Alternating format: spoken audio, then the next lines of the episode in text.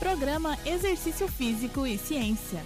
Está começando mais um Exercício Físico e Ciência, programa de rádio e podcast que trata de exercícios físicos a partir da visão científica. O tema de hoje é alongamento. E aí, você se alonga?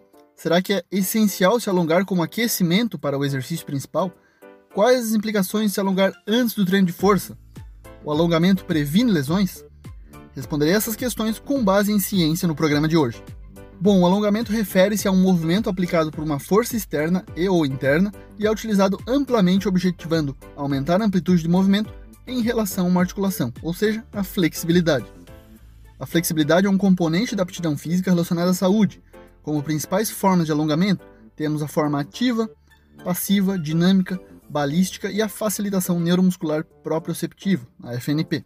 A mais conhecida e possivelmente a mais utilizada forma de alongamento é a estática, aquela que seguramos na posição de alongamento por alguns segundos, amplamente utilizada como forma de aquecimento nas atividades, seja na academia ou mesmo na educação física na escola.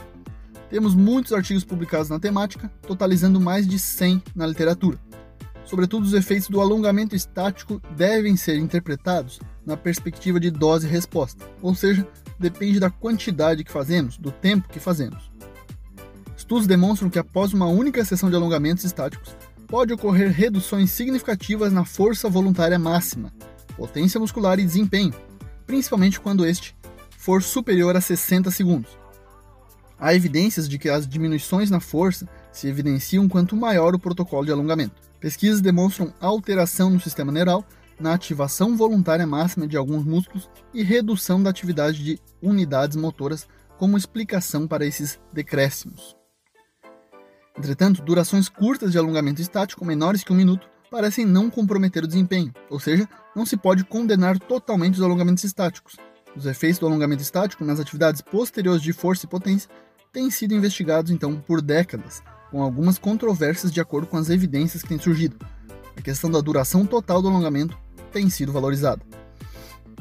A partir daí surge o interesse também em outros tipos de alongamento, Inclusive, o Colégio Americano de Medicina do Esporte e o Colégio Europeu de Ciência do Esporte já recomendam outros tipos de alongamento, incluindo os dinâmicos nas rotinas de treinamento e aquecimento, ou, alternativamente, evitar o alongamento estático imediatamente antes da prática esportiva.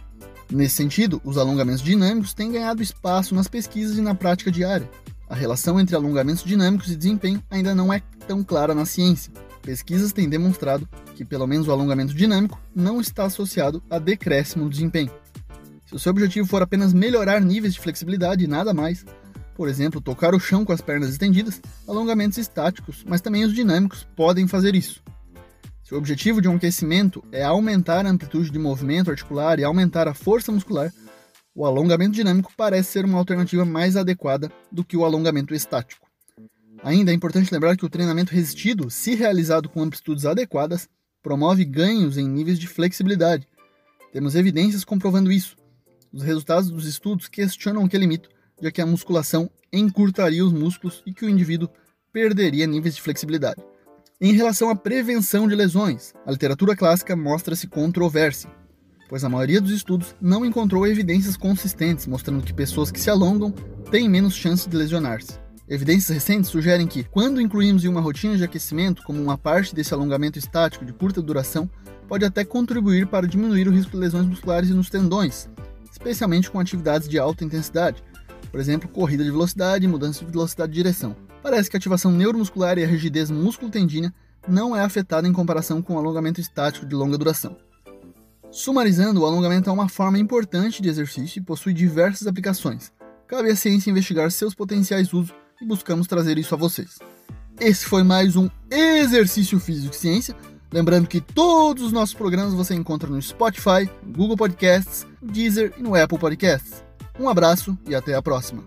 Você ouviu Exercício Físico e Ciência com o professor Fábio Dominski, na Rádio Desk FM 91.9.